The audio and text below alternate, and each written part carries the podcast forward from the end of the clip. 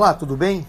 Amigos e amigas, nós nos recordamos bem que quando o presidente Lula, logo a partir do seu primeiro governo, começou a implementar e a ampliar os programas sociais, particularmente o Bolsa Família, nós tivemos por parte dos setores conservadores da sociedade, daqueles tais cidadãos que se dizem de bem, que atacavam duramente esses programas sociais, inclusive as cotas nas universidades para os negros, sob o argumento de que isso era não prestigiar a meritocracia, ou seja, eles numa visão pretensamente do neoliberalismo, pregavam que o Estado, né, ou seja, o governo federal, governos estaduais e governos municipais, não devem é, implementar políticas de compensação de natureza econômico-social para essas populações desassistidas, essas populações que vivem à margem é, do consumo na sociedade brasileira. Isso era uma campanha vigorosa esse presidente que está aí, o inominável, fazia discursos duríssimos no, na Câmara Federal, ele era deputado, em combatendo, atacando esses programas.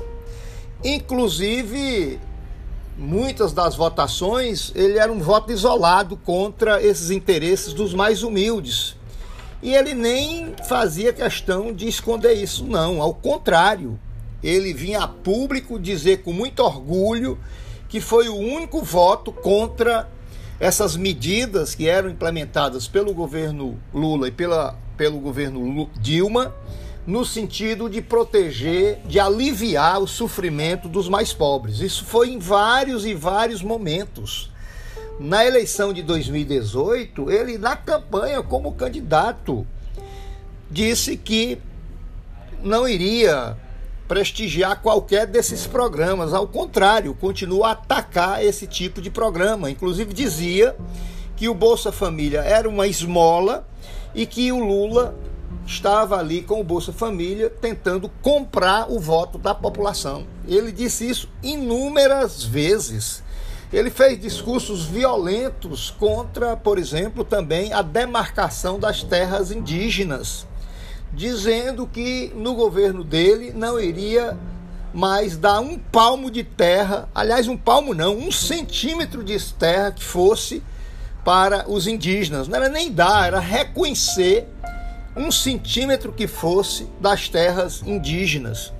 Ele mencionou, se referindo aos negros, que o negro era uma raça de gente preguiçosa inclusive dizendo que tinha visitado uma comunidade quilombola e dizendo que o negro que estava lá, preguiçoso, que pesava menos, pesava 15 arrobas, se referindo perversamente a um ser humano como se fosse uma coisa, como se fosse um saco de algodão.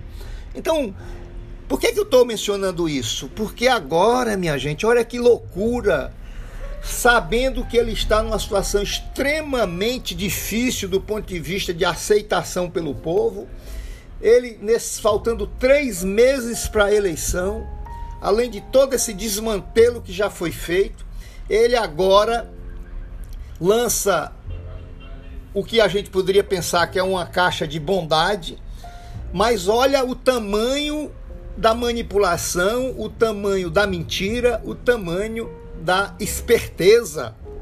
Aquela esperteza que às vezes cresce tanto que engole o dono, mas é uma esperteza.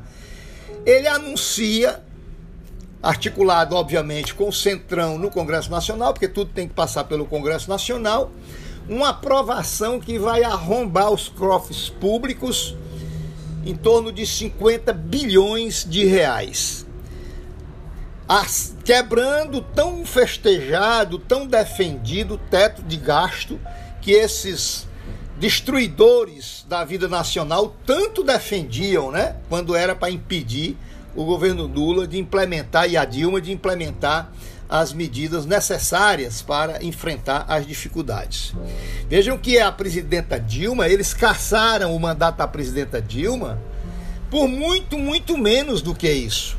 E o pior, minha gente, e o pior, essa medida de aumentar aí o, o, o valor do Bolsa Família, olha o tamanho da safadeza.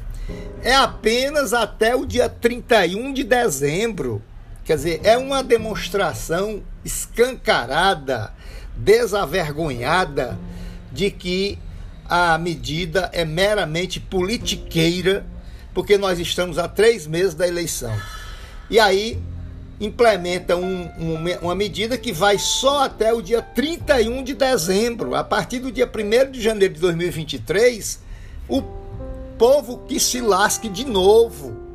Mas não vai se lascar porque Felizmente, o povo brasileiro, não aguentando mais esse nominável, vai certamente é, rechaçar todos, todas essas manobras politiqueiras que vai aos poucos mostrando à população brasileira que nós estamos mediante um governo mais do que sem rumo, um governo perverso, um governo cruel que além de destruir os valores, os valores éticos e morais da nação brasileira, inclusive desmoralizando o país mundo afora, utiliza-se do poder público, utiliza-se da máquina pública para desavergonhadamente fazer a mais rasteira politicagem. Grande abraço e até amanhã.